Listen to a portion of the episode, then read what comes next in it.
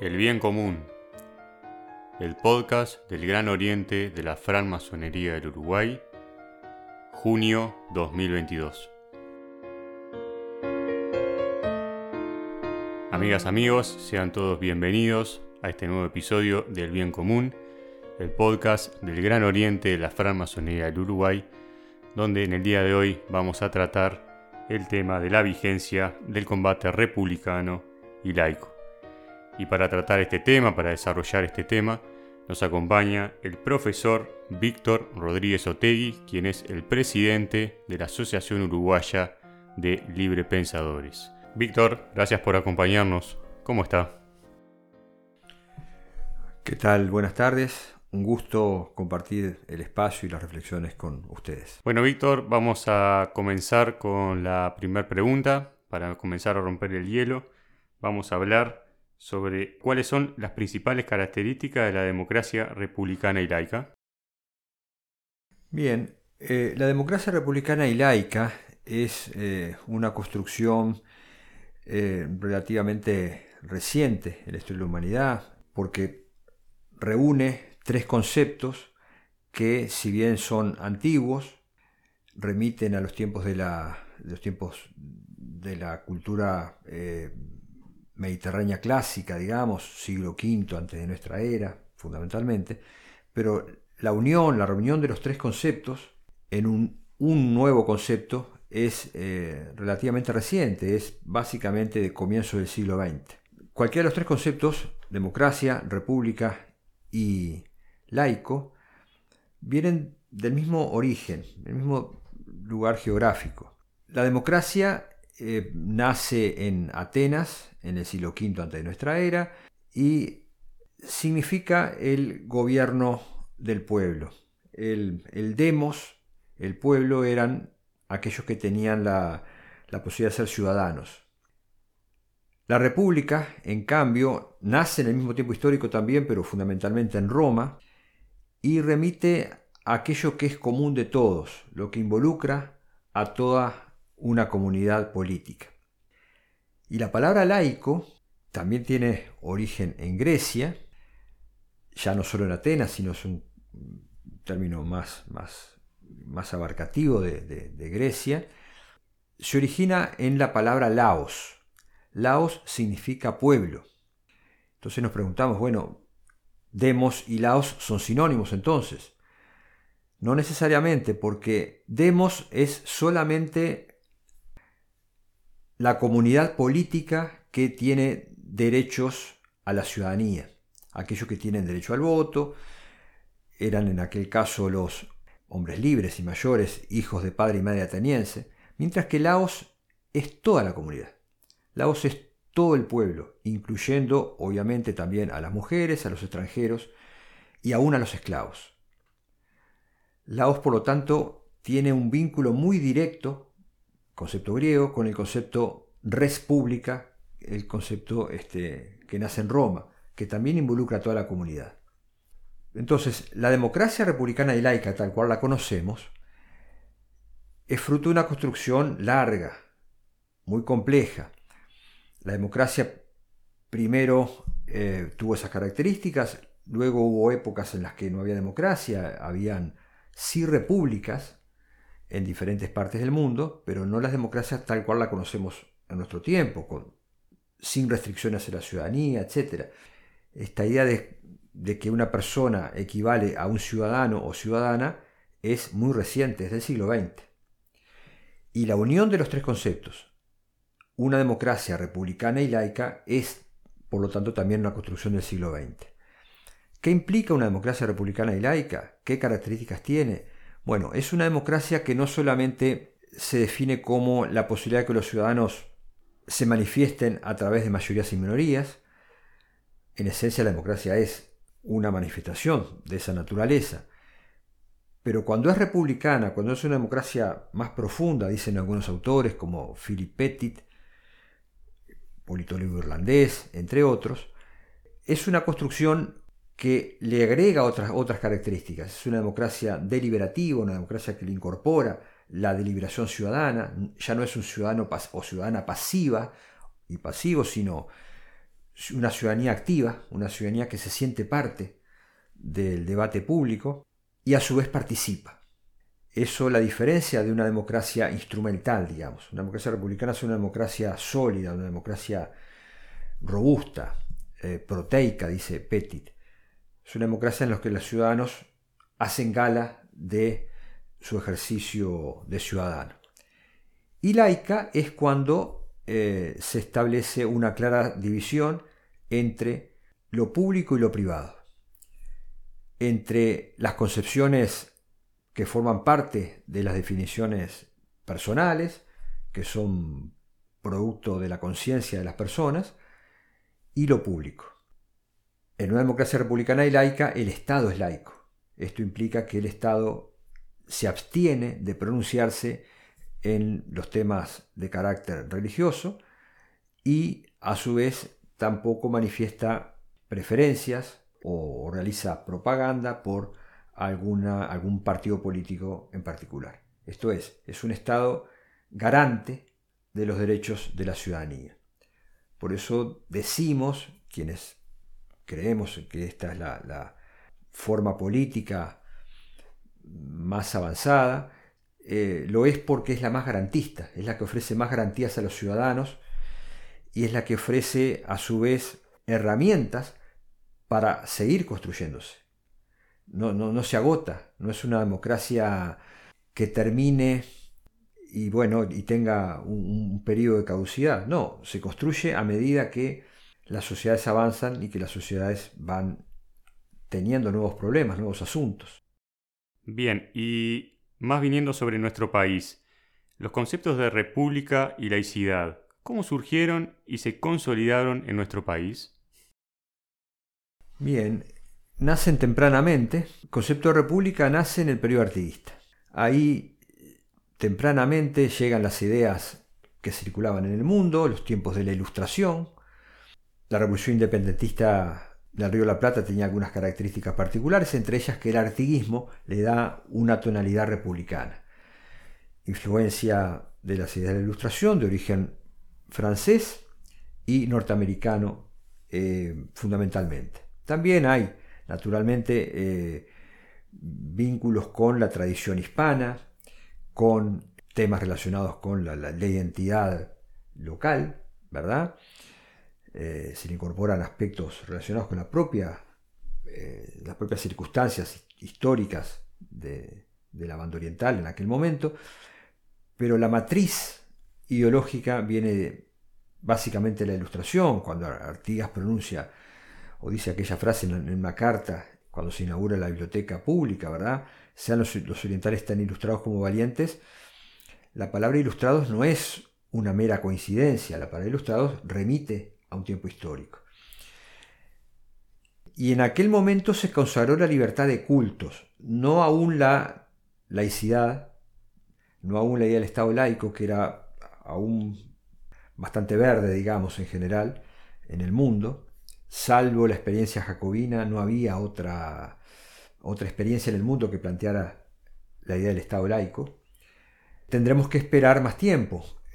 Eh, en nuestro país eh, la, república se fue construyendo, no era democracia aún, ¿verdad? Recordemos que democracia recién vendrá en el siglo XX, pero se fue construyendo la república en base a todas estas, todas estas características, luego llegan inmigrantes, eh, entre ellos Giuseppe Garibaldi y sus legionarios italianos que fundó en Montevideo, legión que fundó Montevideo, le darán una eh, bueno, impronta a nuestra identidad también. Y luego hay varios hitos que se van cumpliendo relacionados con la construcción de, la laicidad del Estado.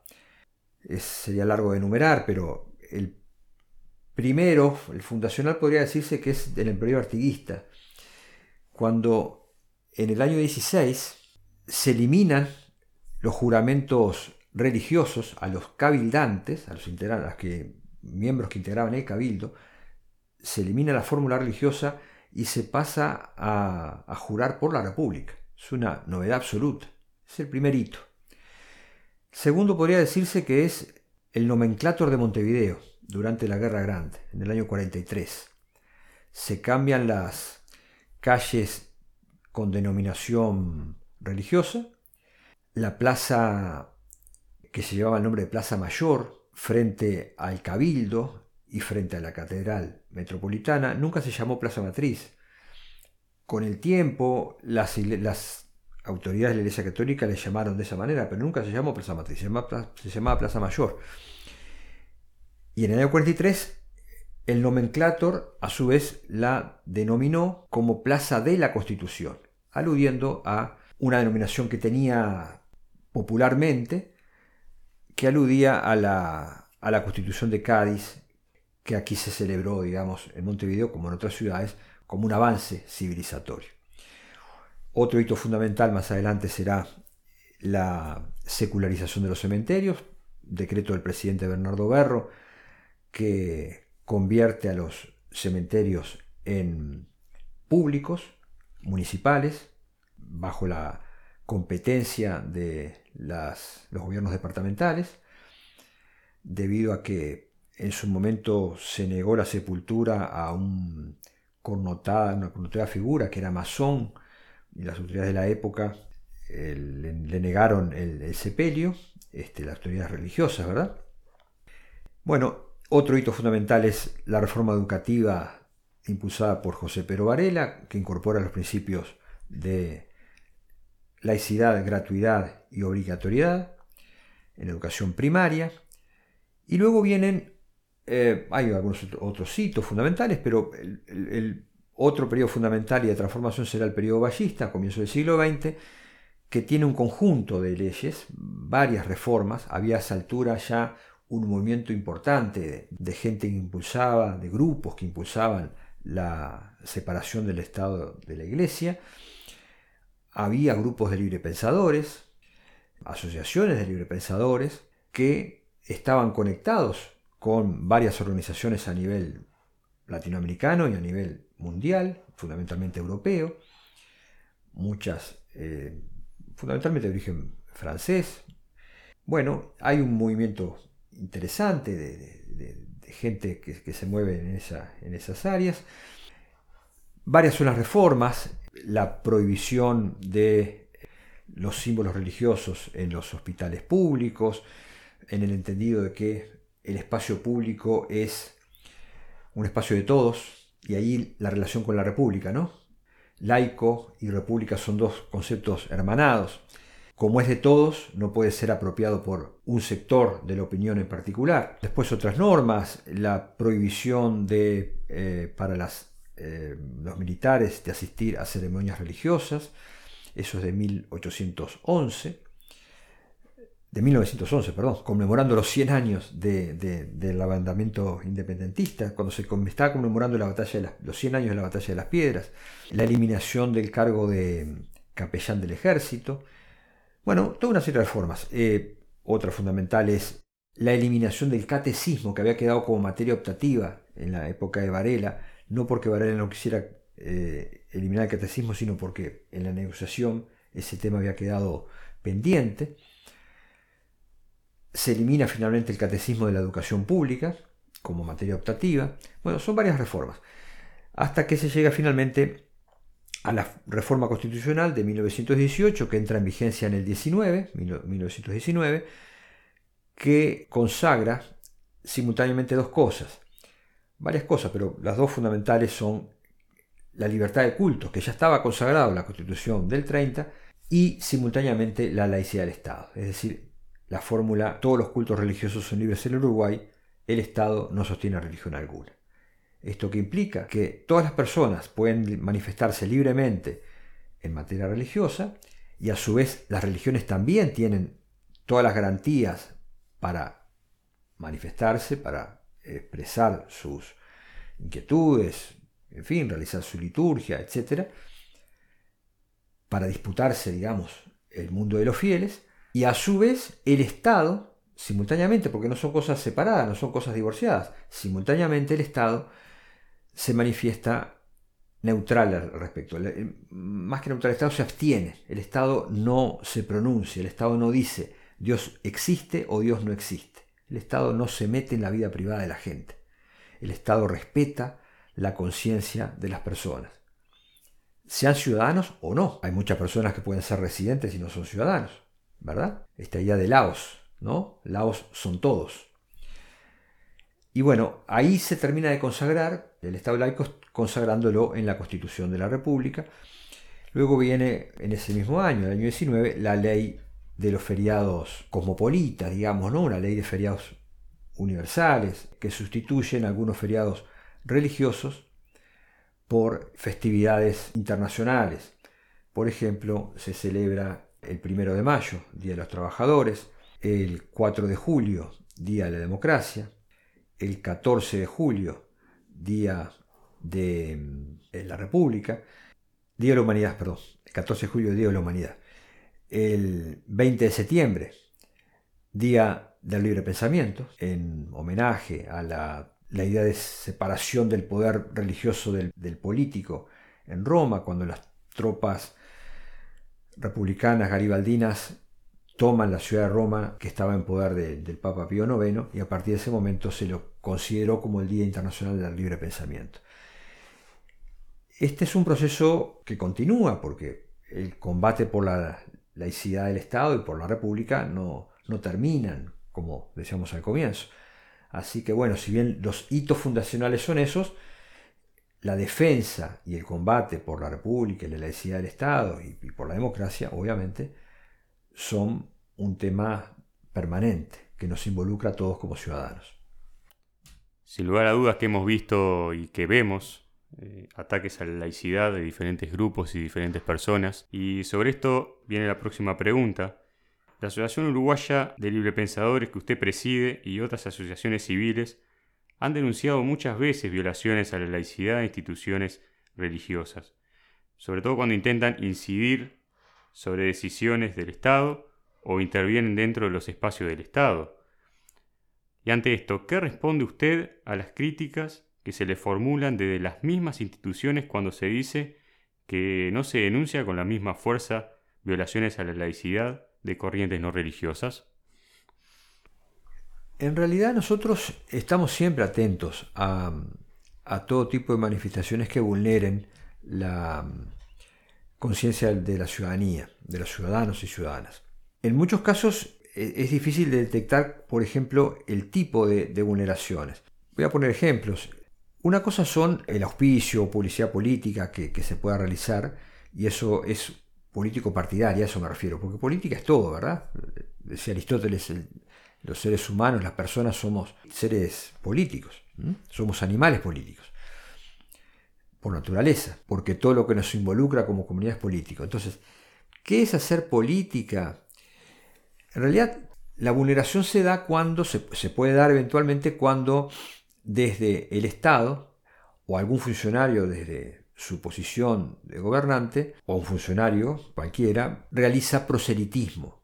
Esto es complejo porque para un político, cuando es un cargo político, el hacer proselitismo está en su propia naturaleza, está en sus propias definiciones. Eh, ahí quedaría fuera. Sin embargo, por ejemplo, vamos a poner un ejemplo. un ministro en nuestro país, un ministro puede hacer política partidaria, no tiene impedimento ninguno hacer política partidaria. El presidente de la República no, no tiene, tiene impedimento. El artículo 77 de la Constitución, numeral 5, le prohíbe hacer política partidaria. Pero un ministro no, un ministro puede hacer política partidaria. Sin embargo, ambos no pueden hacer proselitismo religioso, porque en este caso lo prohíbe el artículo 5 de la Constitución, porque representan al Estado, como dice Casinele Muñoz, en toda circunstancia y en todo lugar. Un presidente de la República o un ministro no son funcionarios part-time, ¿verdad? No son funcionarios de a rato. No están ocho horas en un cargo y luego lo abandonan y bueno, ¿quién ejerce ese cargo el resto de las horas? o aún fuera del país, siguen siendo representantes del Estado. Por lo tanto, están comprendidos dentro de todas las obligaciones que marca nuestra, nuestro ordenamiento jurídico. Entonces, en este caso, el, el, artículo quinto a todos los involucra y el artículo 77 también al presidente de la República. ¿Qué sucede con los funcionarios públicos que no son, que, son representantes de la sociedad, obviamente, al ser funcionarios públicos? Bueno, ahí no, pueden realizar ni proselitismo religioso ni proselitismo político en ninguna circunstancia, mientras cumplen la función. un docente, por ejemplo, mientras cumple su función, por más que uno dice, bueno, docente, es docente las 24 horas, sí, pero cuando cumple la función, a diferencia de, por ejemplo, un ministro, no puede hacer proselitismo ni político ni religioso, pero sí tiene una vida privada y, por lo tanto, puede realizar lo que quiera con, sus manifestaciones. Es decir, hay una diferencia, entonces eh, a veces es difícil entender estos aspectos. Eh, o por ejemplo, si eh, alguien se manifiesta, por ejemplo, hay un tema muy, muy delgado allí, si alguien tiene una manifestación política pero no partidaria, podríamos decir que está como en el límite pero no necesariamente significa que viole la laicidad del Estado. Es un tema complejo y a debatir, naturalmente. Todos los temas en una república son debatibles, pero tengamos claro, eh, para que no queden dudas, eh, nosotros cada vez que hemos eh, tenido evidencia de la violación de la laicidad del Estado, lo hemos señalado. Y si aparecieran denuncias de, por ejemplo, funcionarios públicos o docentes que realizan proselitismo político partidario, proselitismo político partidario, a eso, eso, eso es lo que está vedado, naturalmente lo, lo, señalaríamos, lo señalaríamos con énfasis, ¿verdad? Pero si no se nos acercan elementos o pruebas, no podemos este, realizarlas. ¿Y hay en la actualidad alguna situación que esté requiriendo la atención de la Asociación Uruguaya de Librepensadores en defensa de la laicidad? Bueno, estamos siempre atentos y alertas a, todo tipo de, cosas, ¿verdad? Hay cosas que son como constantes, ¿no? Por ejemplo, bueno, una lo señalamos hace un rato, este, la Plaza de la Constitución tiene su nombre establecido en la cartelería del, lugar físico, sin embargo, en algunos espacios y en la página web de la Intendencia, por ejemplo, en, algunos, en algunas ocasiones, aparecen como eh, con el nombre de Plaza Matriz, por ejemplo. Uno no sabe ahí si es, bueno, un error, que puede ser, un error humano, o, bueno, alguien, alguien no, advirtió que se estaba, a veces no es un error, es simplemente un descuido, ¿no? O puede ser, o puede ser que alguien, sabiendo que no es el nombre oficial, sin embargo, insiste en llamarlo de esa manera. En las intendencias sucede eso. Es, bastante. Eh, yo diría que es un ámbito en el que hay una vulneración casi como constante y muchas veces inconsciente, ¿verdad?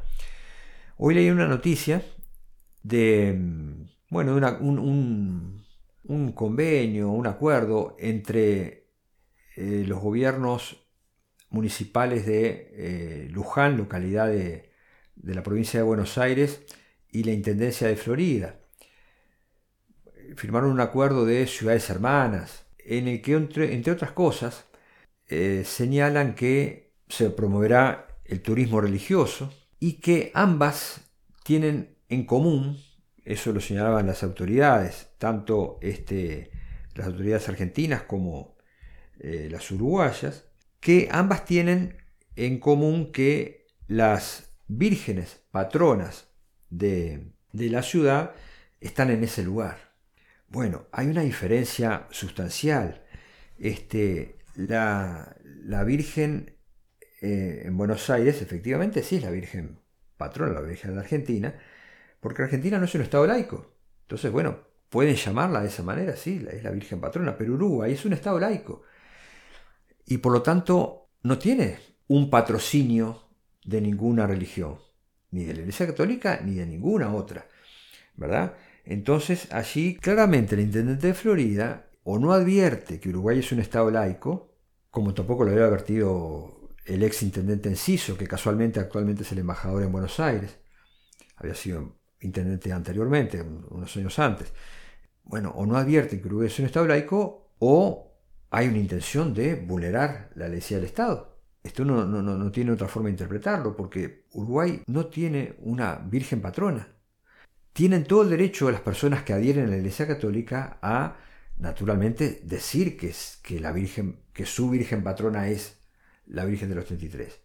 digamos, pero no el Estado. En el Estado claramente hay otras definiciones. Estamos todos bajo las garantías del artículo quinto de la Constitución. El Estado no sostiene religión alguna. Y que yo sepa, Florida no se independizó de Uruguay. Tampoco es un feudo, no tiene señores feudales. Por lo tanto, es parte del Uruguay y los ciudadanos y ciudadanas de Florida están bajo las garantías del artículo quinto de la Constitución. El Estado no sostiene religión alguna. Entonces, bueno, tenemos cada tanto algunos episodios de esta naturaleza que nos llaman a, estar alertas.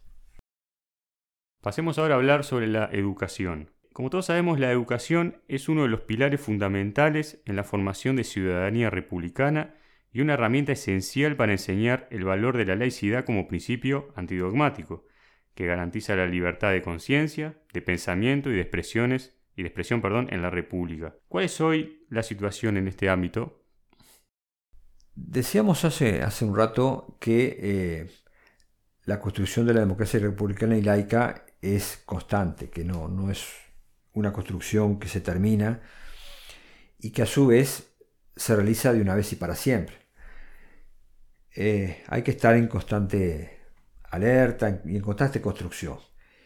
Y construir cuántas veces se ha destruido el asunto. Construir reconstruir. Hay una modalidad en este tiempo histórico, un rediseño podría decirse, de las estrategias de eh, violación de la laicidad o vulneración de las conciencias. A ver, los grupos de poder siempre han existido y han actuado muchas veces en forma autónoma y a veces han actuado de manera relacionada o de manera coordinada. Bueno, en esta época, en el mundo en general, y acá también, uno de los de las novedades, podría decirse, es que hay una suerte de asociación entre eh, capital privado y algunas concepciones religiosas que hacen que, bueno, esa, esa, alianza eventualmente pueda representar una invasión al, Estado laico, una apropiación de espacios. Porque en definitiva las iglesias tienen por finalidad conseguir adeptos, conseguir eh, captar adeptos, ¿verdad? Y es, absolutamente legítimo.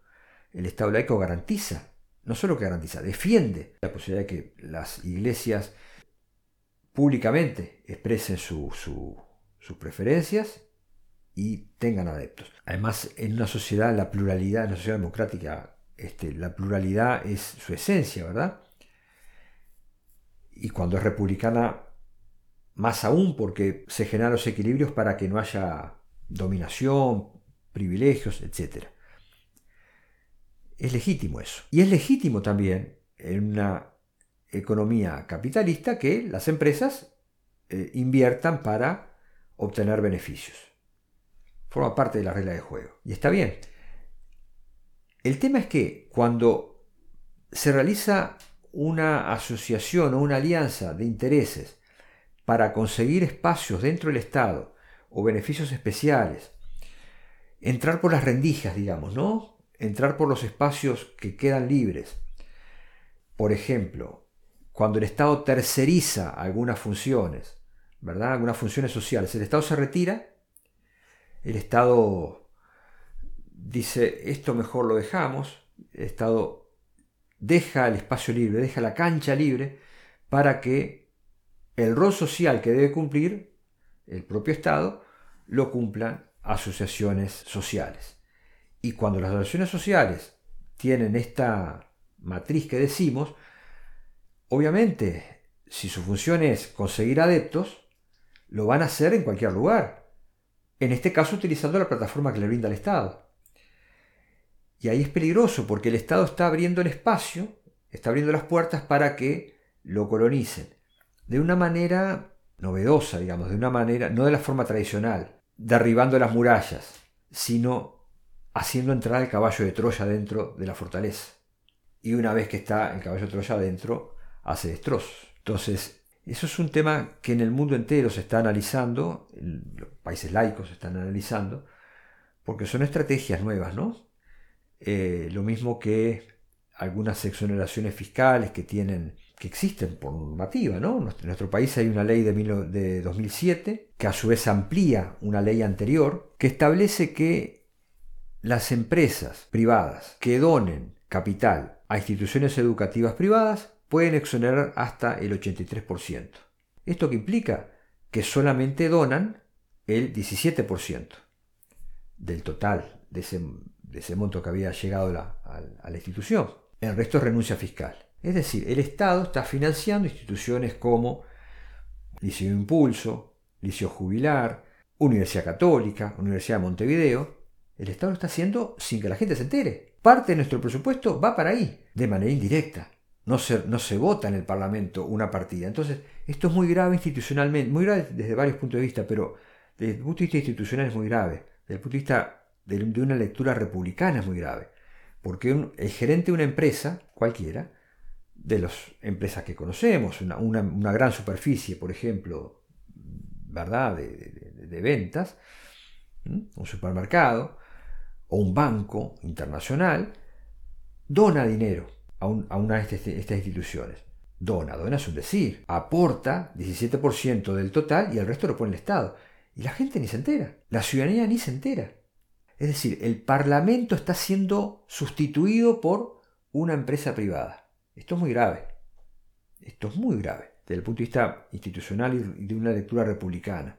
Porque ¿para qué eliges representantes de la ciudadanía entonces? Se supone que el presupuesto del Estado debe ser discutido y analizado por los representantes del Estado, los que vota la ciudadanía, no el gerente de una empresa que por circunstancias de amiguismo o de lo que fuere con una institución educativa privada, consigue realizar un aporte en nombre de todos nosotros, de todos los ciudadanos. Eso es muy grave. Y desde el punto de vista de la laicidad del Estado también es muy grave, porque el Estado está brindándole una plataforma a instituciones educativas privadas para que catequicen con dinero del Estado. Catequizan, hacen proselitismo con dinero del Estado. Eso es muy grave también.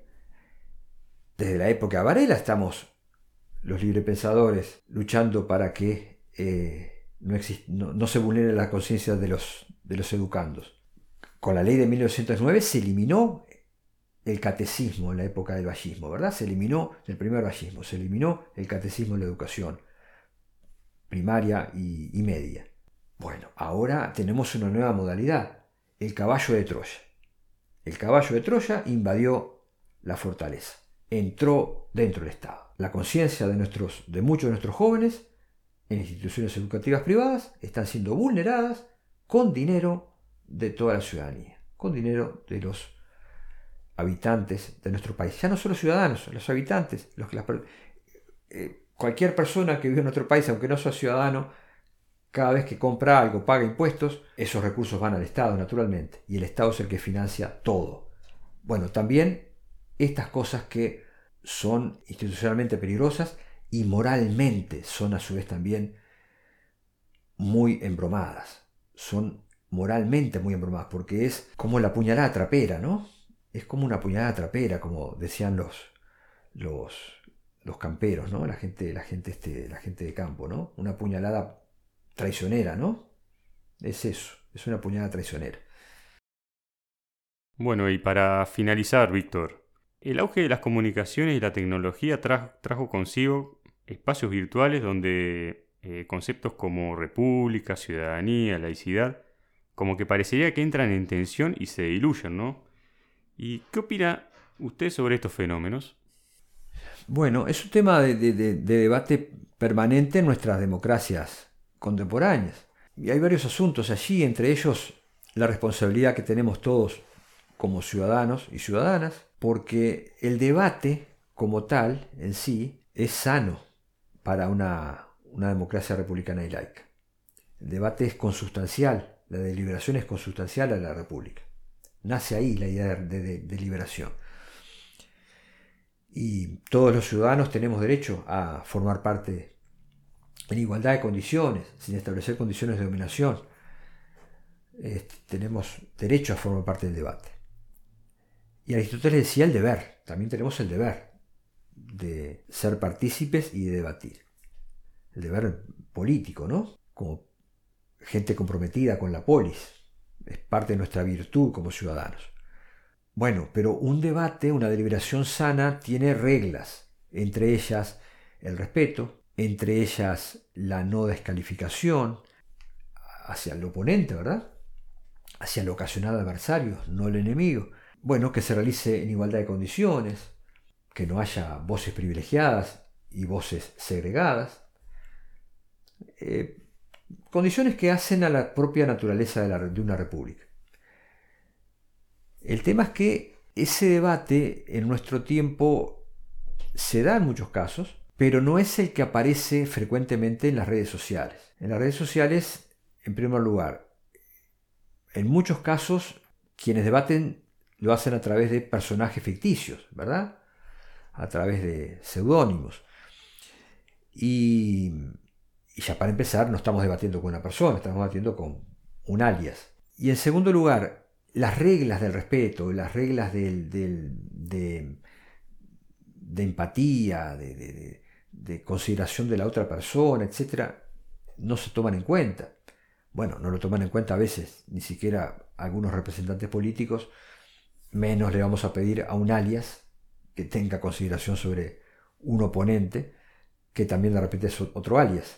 Entonces, eh, entiendo que en realidad este, eso no es debate, eso no es debate, eso es un intercambio, es un, tiroteo, digamos, que no le hace bien a la deliberación. Uno apuesta a que las redes sociales tengan otro nivel y que tengan una, una obviamente que no, que, no, que la ironía no, no hay que censurarla,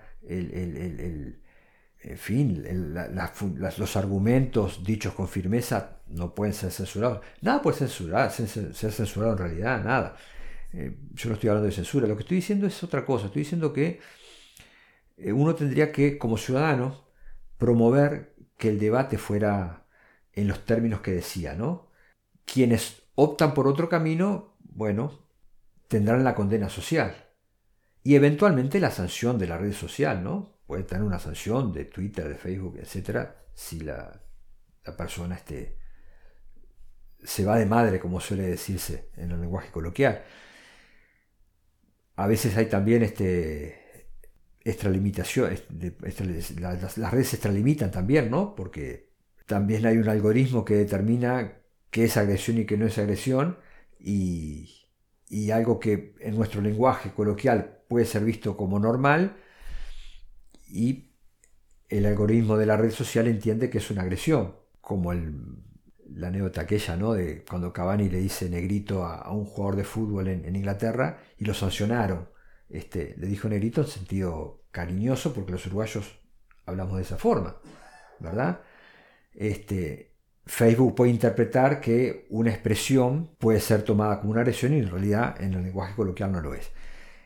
Pero en todo caso, volviendo al asunto, creo que como ciudadanos debemos apostar a que la deliberación sea abierta, que la deliberación sea comprensiva, con diferentes opiniones, que tenga altura y que a su vez se manejen argumentos racionales. No significa que es lo que sucede necesariamente en el mundo de las redes sociales. A su vez las redes sociales tampoco son, tampoco son reflejo de lo que sucede en todo el mundo. Y no son reflejo de toda la sociedad. Twitter, por ejemplo, es apenas un porcentaje muy, muy pequeño de la sociedad. No representa a toda la sociedad. En, un debate, en, un intercambio normal entre persona a persona, ¿verdad? Este, en una reunión, la gente no se dice las, cosas en, los mismos términos y con la misma tonalidad que se ven, por ejemplo, en algunos mensajes de Twitter. Porque el cara a cara implica otra cosa. Implica tener al oponente enfrente y ver que allí hay una persona que tiene los mismos derechos que yo. En las redes sociales no hay reglas muchas veces y entonces muchos se animan a decir cosas que no se animan a decirlo en persona, ¿verdad? Pero bueno, creo que eh, es una herramienta, son herramientas útiles, sabiéndolas utilizar. Son herramientas útiles y hay que utilizarlas. Hay que utilizarlas porque si uno hace como el Estado, ¿no? Si uno se, retira, otro ocupa el espacio. los espacios vacíos no hay, no, existen, ni en política ni en temas sociales no hay espacios vacíos. El espacio lo llena alguien. Aristóteles decía, si yo no actúo, eh, si yo no emito mi opinión política, hay otro que decide por mí. Bueno, esto es lo mismo. Eh, tenemos que actuar, tenemos que, con nuestros valores, con nuestros principios, no ser, no quedar ausentes, sabiendo a su vez que uno dice, bueno, en este tipo de asuntos no, intervengo, o, o, en esta... Lo decimos también muchas veces eh, de manera presencial, ¿no? Bueno, bajo estas condiciones no, no, se puede debatir, porque si la otra persona rompió todas las reglas, no se puede debatir. Digo, por ejemplo, no sé, eh, ir a debatir en términos civilizados este, en el minuto 90 de, un partido de fútbol a la, barra brava de un equipo, uno no va a encontrar ahí argumentos muy racionales. Entonces, bueno, hay circunstancias en las que más vale no intervenir. Y sí en otras, ¿no? No dejar los espacios vacíos. En ese caso hay que saber administrarse como, como ciudadanos racionales que somos. Bueno, Víctor, nos hemos quedado sin tiempo. Sin duda que este tema tan amplio da para un desarrollo eh, mayor, pero sin duda que los que has expuesto se ha centrado en, en el núcleo de lo que es la laicidad, la república y la democracia. Así que no descartamos una nueva visita para que pueda continuar compartiendo con nosotros todos estos aspectos de interés general. Muchas gracias por habernos acompañado y esperamos eh, reencontrarnos pronto. No, gracias a, ti y a todos, a todo el equipo. Este, y estamos a las órdenes, a las órdenes para lo que guste mandar, como decía la gente del campo. Hemos llegado al final del programa. Gracias por habernos acompañado en el día de hoy. Soy Bruno Rodríguez y este es el podcast del Gran Oriente de la Francmasonía del Uruguay.